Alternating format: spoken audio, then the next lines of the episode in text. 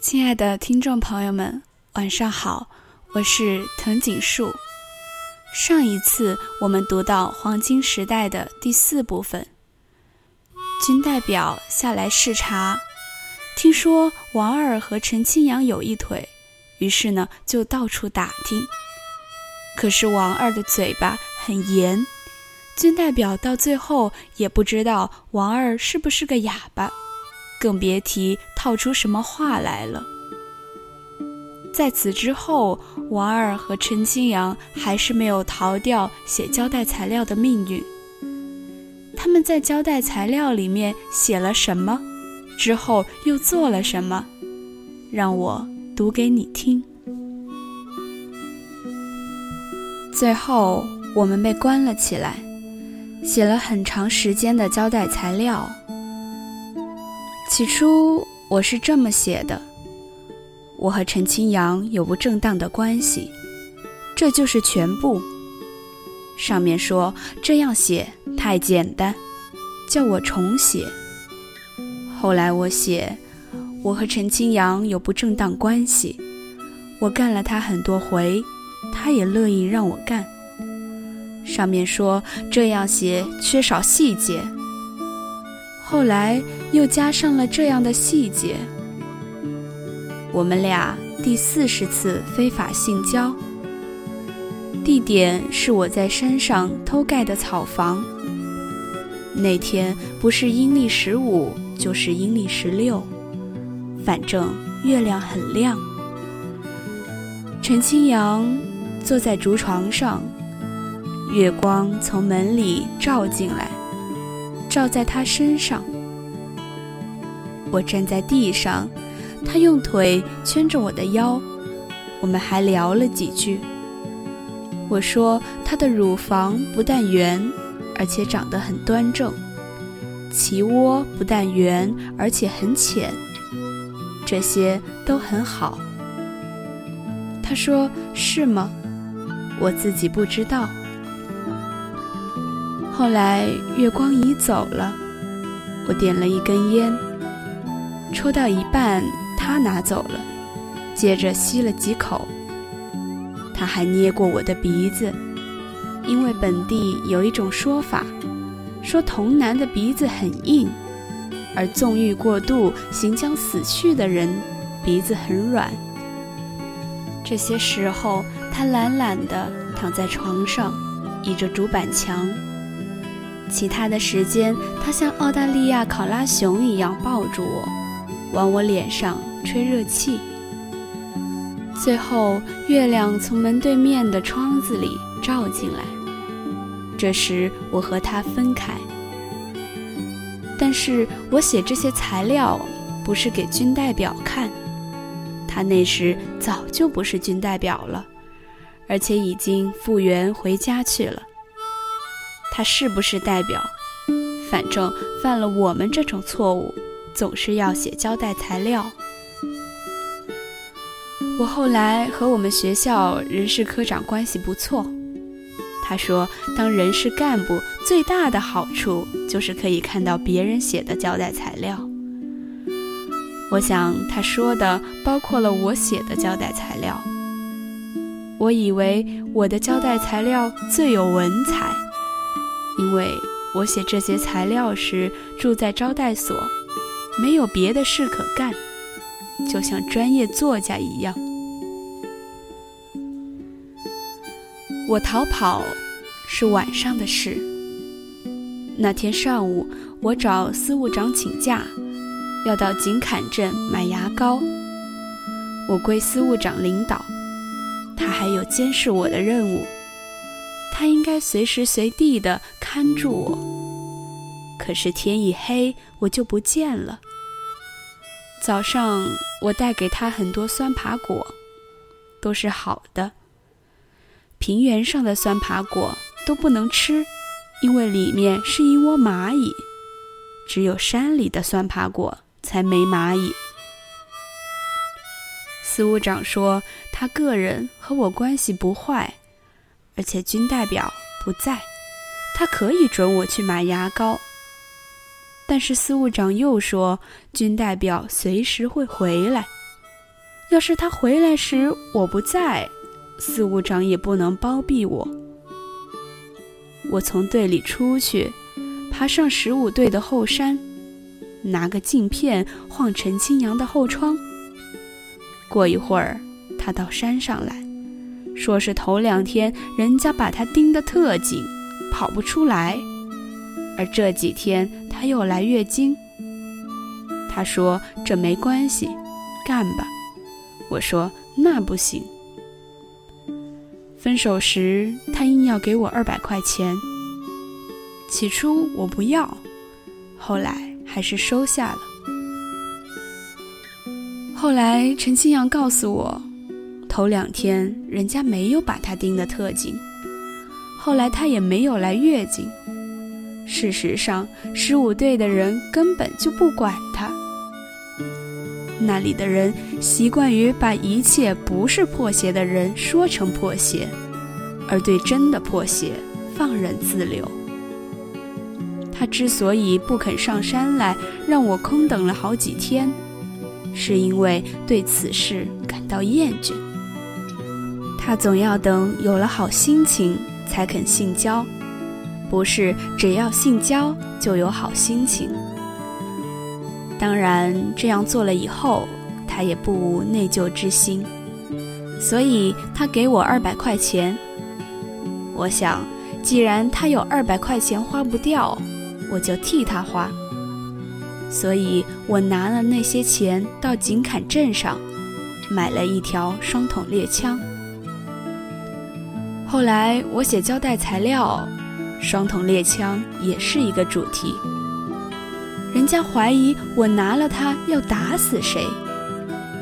其实要打死人，用二百块钱的双筒猎枪和四十块钱的铜炮枪打都一样。那种枪是用来在水边打野鸭子的，在山里一点不实用，而且像死人一样沉。那天我到井坎街上时。已经是下午时分，又不是赶街的日子，所以只有一条空空落落的土路和几间空空落落的国营商店。商店里有一个售货员在打瞌睡，还有很多苍蝇在飞。货架上写着“铝过铝呼”，放着“铝锅铝壶”。我和那个胶东籍的售货员聊了一会儿天，他叫我到库房里看了看，在那儿我看见那条上海出的猎枪，就不顾它已经放了两年没卖出去的事实，把它买下了。傍晚时，我拿它到小河边释放，打死了一只鹭鸶。这时，军代表从厂部回来。看见我手里有枪，很吃了一惊。他唠叨说：“这件事很不对，不能什么人手里都有枪，应该和队里说一下，把王二的枪没收掉。”我听了这话，几乎要朝他肚子上打一枪。如果打了的话，恐怕会把他打死，那样多半我也活不到现在了。那天下午，我从井坎回队的路上，涉水从田里经过，曾经在稻窠里站了一会儿。我看见很多蚂蟥像鱼一样游出来，盯上了我的腿。那时我光着膀子，衣服包了很多红糖馅儿的包子。镇上饭馆只卖这一种食品。双手提包子，背上还背了枪，很累赘，所以我也没管那些蚂蟥。到了岸上，我才把它们一条条揪下来，用火烧死，烧得它们一条条发软起泡。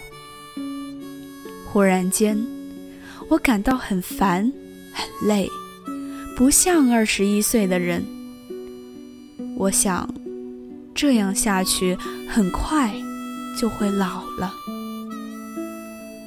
后来我遇上了乐都，他告诉我说，他们把那条河岔里的鱼都捉到手了。我那一份已经晒成了鱼干，在他姐姐手里。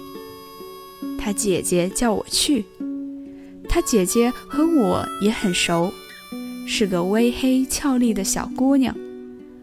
我说一时去不了，我把那一包包子都给了乐都，叫他给我到十五队送个信儿，告诉陈清扬，我用他给我的钱买了一支枪。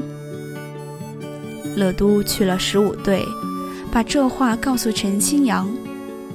他听了很害怕，觉得我会把军代表打死。这种想法也不是没有道理。傍晚时，我就想打军代表一枪。傍晚时分，我在河边打露丝，碰上了军代表。像往常一样，我一声不吭，他喋喋不休。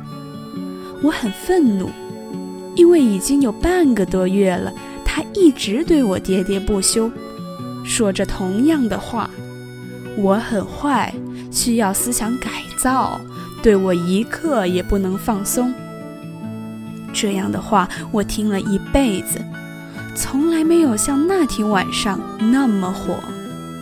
后来他又说，今天他有一个特大好消息。要向大家公布，但是他又不说是什么，只说我和我的臭婊子陈清扬今后的日子会很不好过。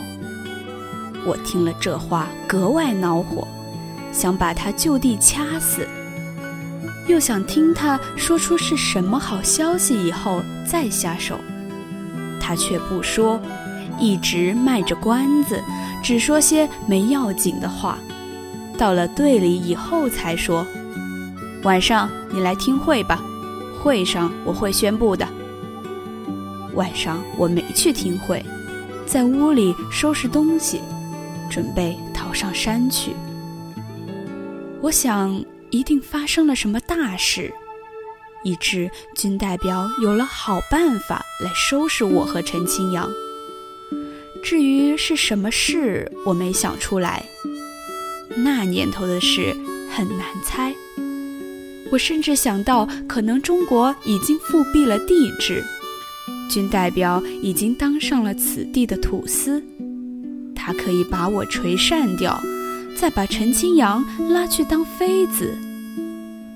等我收拾好要出门，才知道没有那么严重，因为会场上喊口号。我在屋里也能听见。原来是此地将国营农场改作军垦兵团，军代表可能要当个团长。不管怎么说，他不能把我阉掉，也不能把陈清扬拉走。我犹豫了几分钟，还是把装好的东西背上了肩。还用砍刀把屋里的一切都砍坏，并且用木炭在墙上写了“叉叉叉军代表名”，操你妈！然后出了门上山去了。我从十四队逃跑的事就是这样。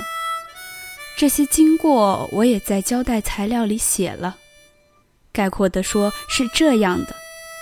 我和军代表有私仇，这私仇有两个方面：一是我在慰问团面前说出了曾经被打晕的事，叫军代表很没面子；二是争风吃醋，所以他一直修理我。当他要当团长时，我感到不堪忍受，逃到山上去了。我到现在还以为这是我逃上山的原因，但是人家说军代表根本就没当上团长，我逃跑的理由不能成立，所以人家说这样的交代材料不可信。可信的材料应该是我和陈清扬有私情。俗话说色胆包天，我们什么事都能干出来。这话也有一点道理。可是我从队里逃出来时，原本不打算找陈清扬，打算一走算了。走到山边上，才想到，不管怎样，陈是我的一个朋友，该去告别。谁知陈清扬说他要和我一起逃跑，他还说，假如这种事他不加入，那伟大友谊岂不是喂了狗？于是他匆匆忙忙收拾了一些东西，跟我走了。假如没有他和他收拾的东西，我一定会病死在山上。那些东西里有很多治疟疾的药，还有大量的大号避孕套。我和陈清扬逃上山以后，农场很惊慌了一阵。他们以为我们跑到缅甸去了。这件事传出去对谁都没好处，所以就没向上报告，只是在农场内部通缉王二和陈清扬。我们的样子很好认，还带了一条别人没有的双筒猎枪，很容易被人发现。可是，一直没人找到我们。直到半年以后，我们自己回到农场来，各回各的队。又过了一个多月，才被人保祖叫去写交代。也是我们流年不利，碰上了一个运动，被人揭发了出来。之后，王二和陈清扬又发生了哪些故事呢？我们下次再读。